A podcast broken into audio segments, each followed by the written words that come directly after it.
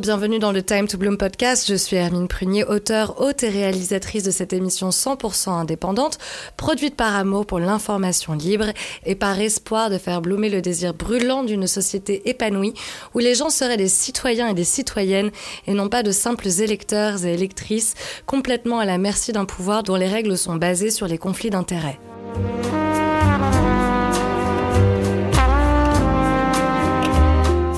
Était une fois, dans un pays pas lointain du tout, puisque c'est d'une autre qu'il s'agit, une insurrection sans précédent, parce que soutenue par la bourgeoisie, qui fit tomber la monarchie pour instaurer, raconte-t-on, une démocratie. Demos kratos en latin signifiant le pouvoir au peuple. Sauf que si on passe quelques 200 chapitres d'une décennie chacun de l'histoire avec un grand H, 200 000 personnes s'étaient rassemblées le 28 novembre 2020 à Paris pour la Marche des Libertés, hashtag, qui se tenait également dans plus d'une centaine de villes françaises, allongeant ainsi la longue liste de protestations qui animent notre pays tous les week-ends, sauf ceux confinés bien sûr depuis deux ans, et dont bien sûr on ne discute que des voitures brûlées et du flic armé en armure qui reçoit quelques coups quand un journaliste non violent a été tabassé et la foule pacifique gazée for no fucking reason le soir même. Et donc voilà, on est d'accord euh, globalement. Il y en a encore toujours à qui ça en touche une sans faire bouger l'autre, mais globalement, on est quand même tous d'accord qu'il y a un problème à présent. C'était pas encore le cas du tout il n'y a pas si longtemps que ça, mais on avance un petit peu. Mais donc la question à présent, c'est pourquoi est-ce que les gens ont-ils besoin de manifester pour protester contre l'adoption d'une loi, puisque à Skip, nous avons le pouvoir, puisque à Skip, nous sommes en démocratie? En voilà une question qui est bonne, n'est-ce pas? Because I mean, par exemple, euh, quand c'était encore légal, quand on, se mettait d'accord avec nos potes d'où on souhaitait aller dîner, on ne se rebellait pas après contre nous-mêmes parce qu'on voulait aller dîner ailleurs que ce que l'on avait décidé ensemble. Ça semble évident, et pourtant on croit toujours aux contes de fées démocratiques qu'on nous raconte depuis la plus tendre enfance à l'école républicaine, qui nous sérine tous les jours élection égale démocratie, démocratie égale élection, répète mon petit, comme nous le dit Étienne Chouard, professeur d'économie et de droit à Marseille, qui m'a éclairé sur la question avec son livre Notre cause commune, publié en 2019 aux éditions Max Milo et dont je vais te parler aujourd'hui.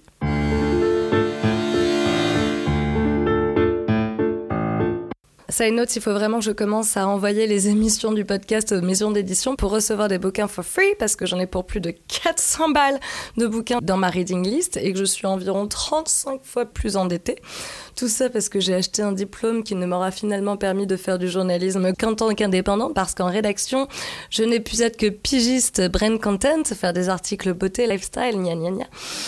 Bref, du coup, j'en profite pour faire la parenthèse tout de suite et t'inviter, si tu aimes le Time to Bloom podcast, à en soutenir sa réalisation et production en me faisant une donation via le lien indiqué dans la description de l'épisode pour me permettre d'héberger l'émission, ce qui me coûte 11 euros par mois, et d'acheter de nouveaux ouvrages pour alimenter mes réflexions que je te partage ensuite gratuitement.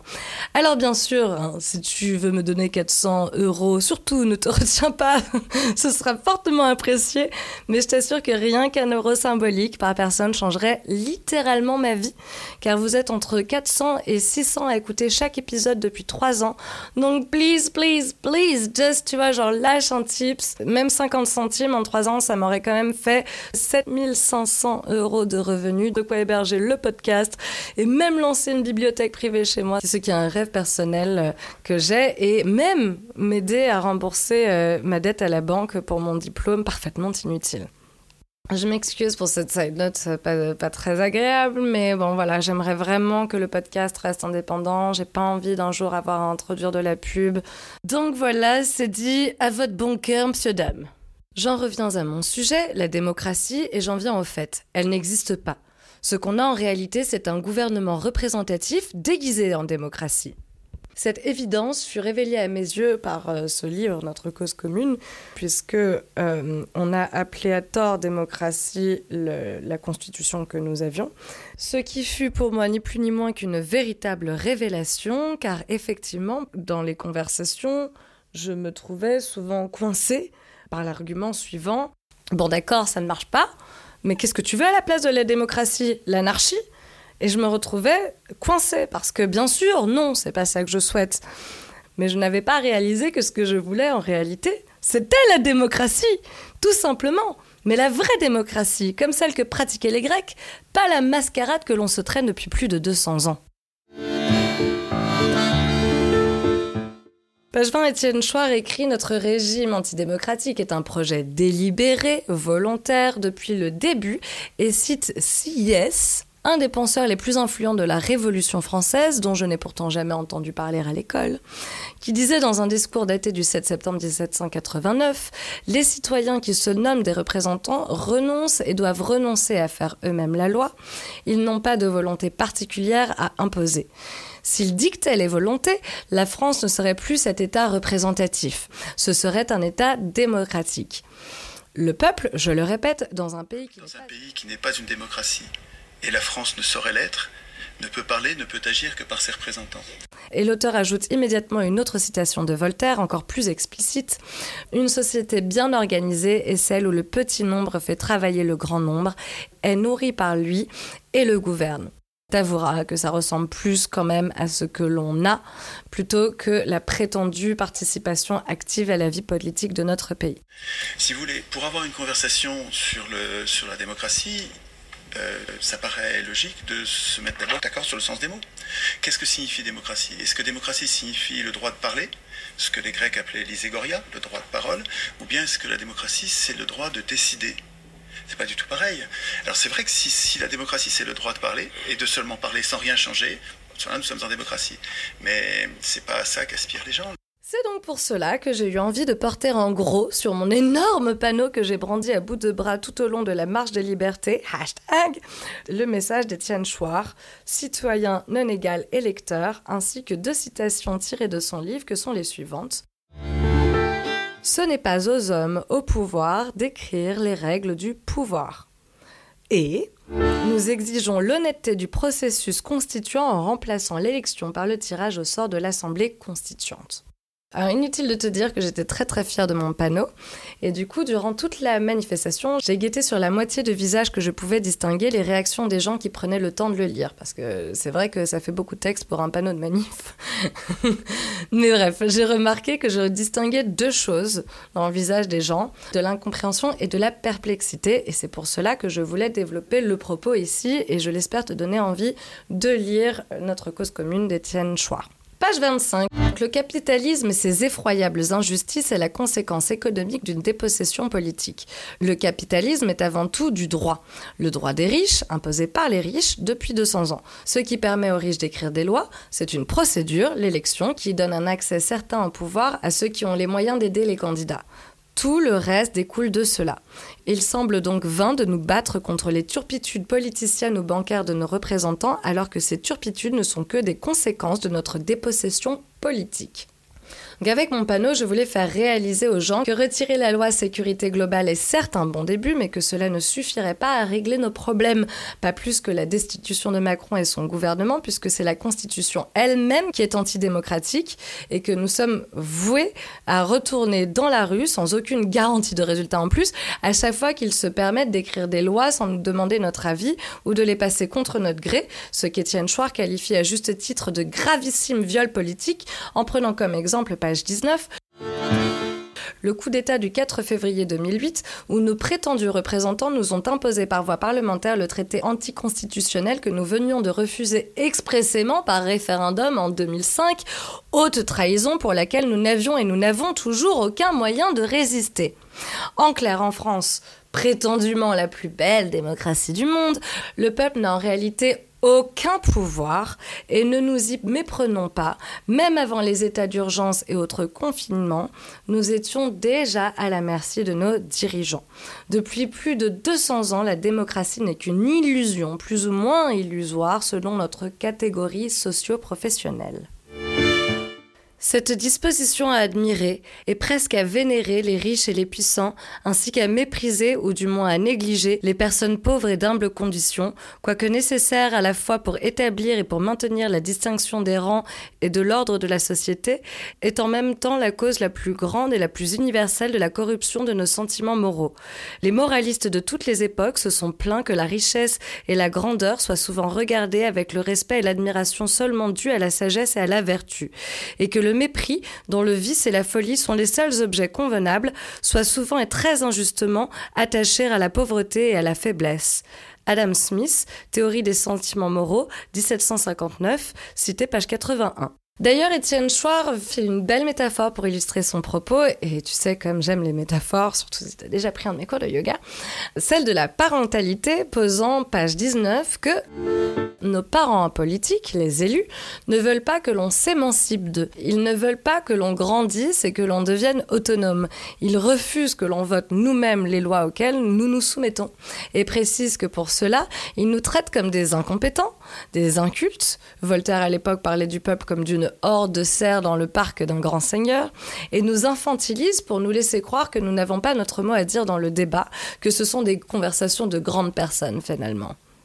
Et à ce propos, Étienne Chouard nous prend carrément à partie en disant Mais c'est peut-être bien de notre faute, peut-être euh, sommes-nous d'une certaine façon des enfants qui croient au Père Noël, les électeurs croient au suffrage universel, et euh, acceptons d'appeler démocratie son strict contraire, la prétendue démocratie moderne qui donne ludique droit de, je cite, 1. désigner des maîtres, 2. parmi des gens que nous n'avons pas choisis, 3. et sans avoir aucun moyen de résister à une trahison entre deux élections, 4. avec en plus le droit d'expression, c'est vrai, mais sans aucune force contraignante, et 5. et c'est tout. Fin de citation, j'adore son... Et puis c'est tout dans le livre écrit noir sur blanc. Parce que c'est vrai, c'est dope. Alors j'entends d'ici le non-argument de Estime-toi heureuse, c'est pire ailleurs, arriver gros comme une baraque en réponse à cela.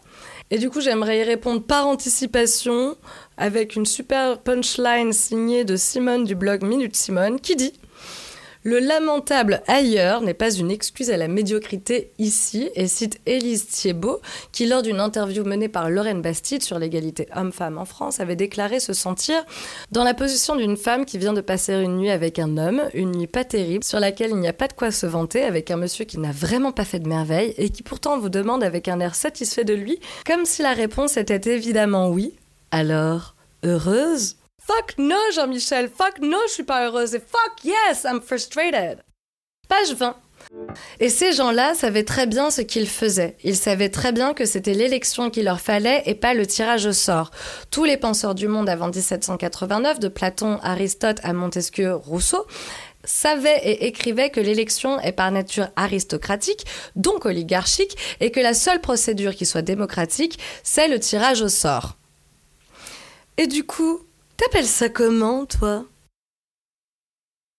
Toujours page 20, Étienne Chouard soutient son propos de deux citations rédigées à 2000 années d'intervalle. L'une est d'Aristote, l'autre est de Montesquieu. La première. Les élections sont aristocratiques et non démocratiques, elles introduisent un élément de choix délibéré, de sélection des meilleurs citoyens, les aristeuils, au lieu du gouvernement par le peuple tout entier. La seconde, 2000 ans plus tard, le suffrage par le sort est de la nature de la démocratie, le suffrage par le choix est celle de l'aristocratie. Du coup, voilà, tout ça est loin d'être un scoop. Inutile pour le savoir de faire chinchir ou l'ENA. Nous savons que nous avons aucun pouvoir, hein, on l'a remarqué, qu'on nous demande même pas notre avis sur quoi que ce soit, pourtant on pourrait le donner, après tout, puisque maintenant le gouvernement a prouvé que euh, on avait notre numéro, on peut nous envoyer euh, des textos. On peut nous envoyer des textos à tous et à toutes pour nous assigner à domicile pour une durée indéterminée ou nous obliger à télécharger une application. On peut voter euh, par texto euh, comme pour sauver les lofters, hein, on va pas nous faire croire le contraire. Pour ou contre le port obligatoire du masque, pour ou contre le confinement, pour ou contre la dépénalisation du cannabis, pour ou contre la PMA pour tous les couples homosexuels, pour ou contre la putain de réforme des retraites, pour ou contre la loi sécurité globale. Réforme préférée. Tapez 1 pour pour ou 2 pour contre. SMS au 72 500. Vous pouvez également voter par téléphone au 39 80. C'est tout pour le moment.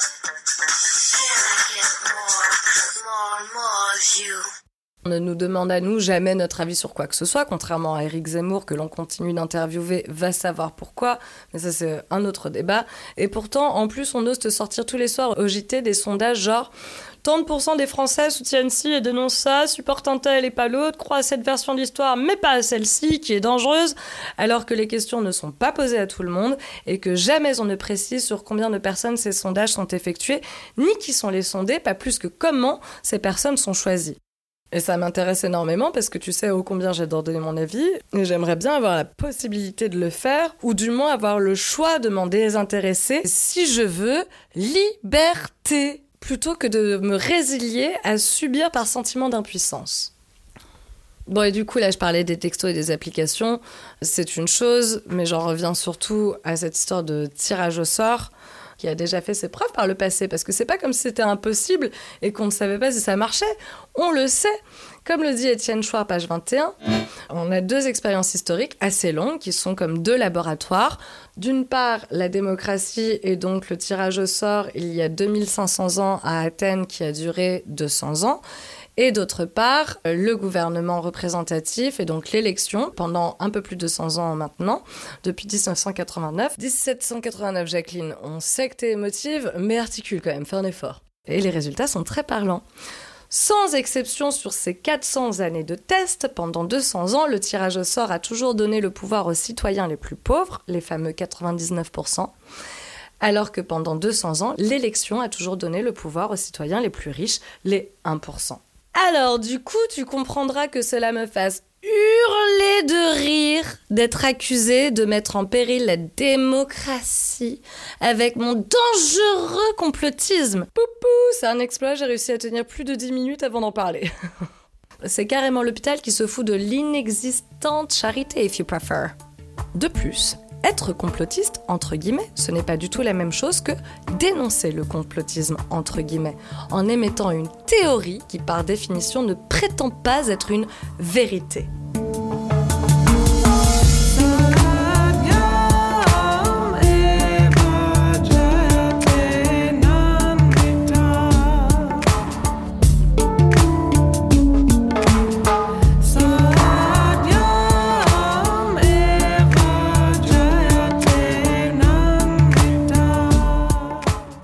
Mais voilà, je vais pas développer ça plus aujourd'hui. Ça, c'est pour le prochain épisode. Pour le moment, je veux juste insister sur la nature asservissante de notre Constitution et surtout sur son efficace remède, le tirage au sort. Et là, pareil, j'entends déjà les ouin ouin, tu as perdu complètement la raison, tu ne voudrais quand même pas que ce soit Jacqueline Inculte et Jean-Mi, je joue à FIFA à longueur de journée depuis 20 ans qui nous dirigent alors déjà, ouvrez les guillemets, tout le monde est capable de gouverner. La politique n'est pas une affaire de spécialistes, il n'y a pas de science de la politique, il y a une opinion. La doxa, chez les Grecs, argumente Étienne Chouard en page 30. Fermez les guillemets. Et bien sûr que non, ce n'est pas non plus le propos, il ne s'agit pas de désigner au sort des décideurs. En réalité, les tirés au sort sont ceux qui préparent les lois et ceux qui les appliquent. Les fonctionnaires, les policiers, les juges. Donc avec le tirage au sort, on affaiblit ses représentants pour qu'ils deviennent nos serviteurs et qu'ils ne deviennent jamais nos maîtres. Le tirage au sort garantit ainsi au peuple qu'il restera souverain, explique Étienne Chouard en page 22 avant de citer le philosophe Alain sur la page suivante.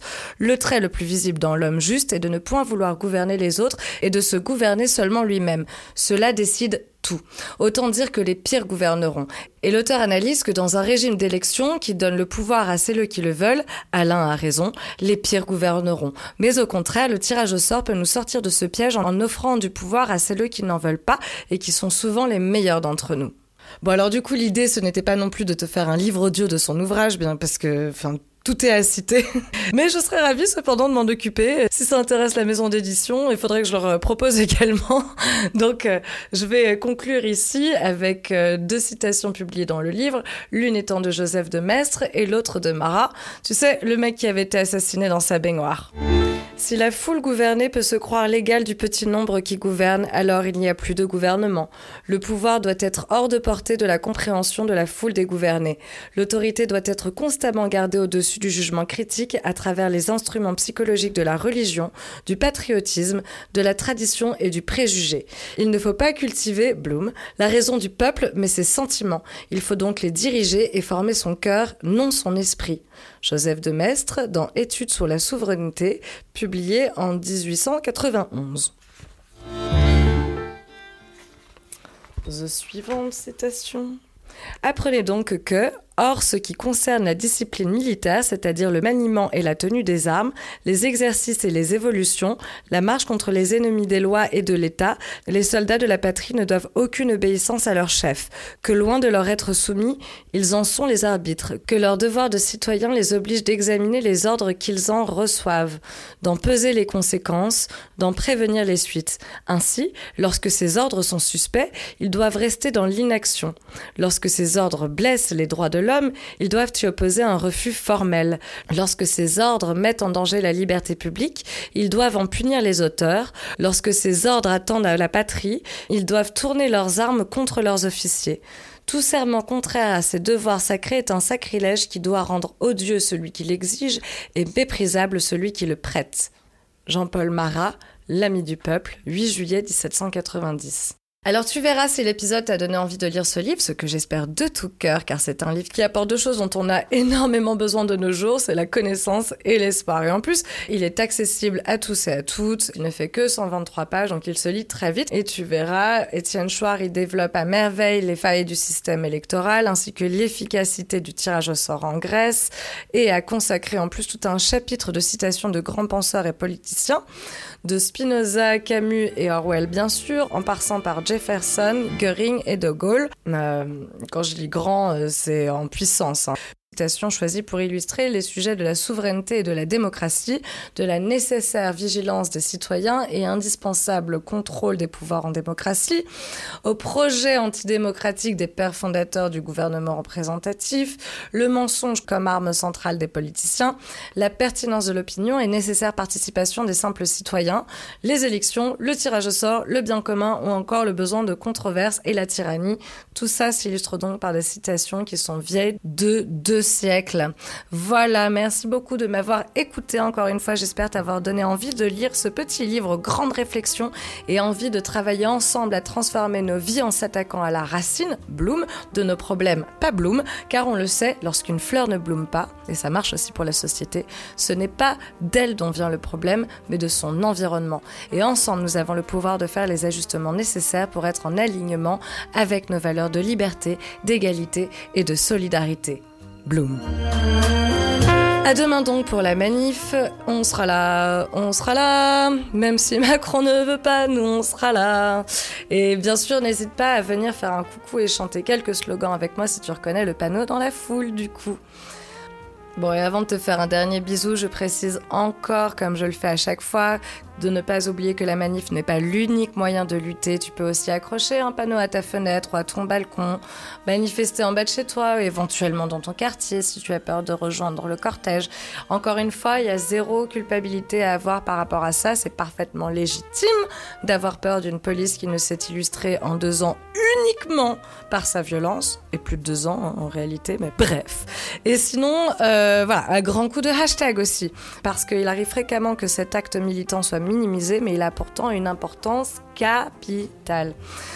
Voilà, cette fois c'est vraiment la fin. Merci beaucoup de m'avoir écouté jusqu'au bout. Merci de partager l'épisode s'il t'a parlé, de le noter et de faire du bruit autour de toi pour semer les graines. Du bloom. Time to bloom podcast. Allez, vas-y, je rigole. Comment tu t'as reconnu la ref? Allez, bisous, force et honneur à toi. On va faire bloomer tout ça, c'est promis. Hashtag time to bloom.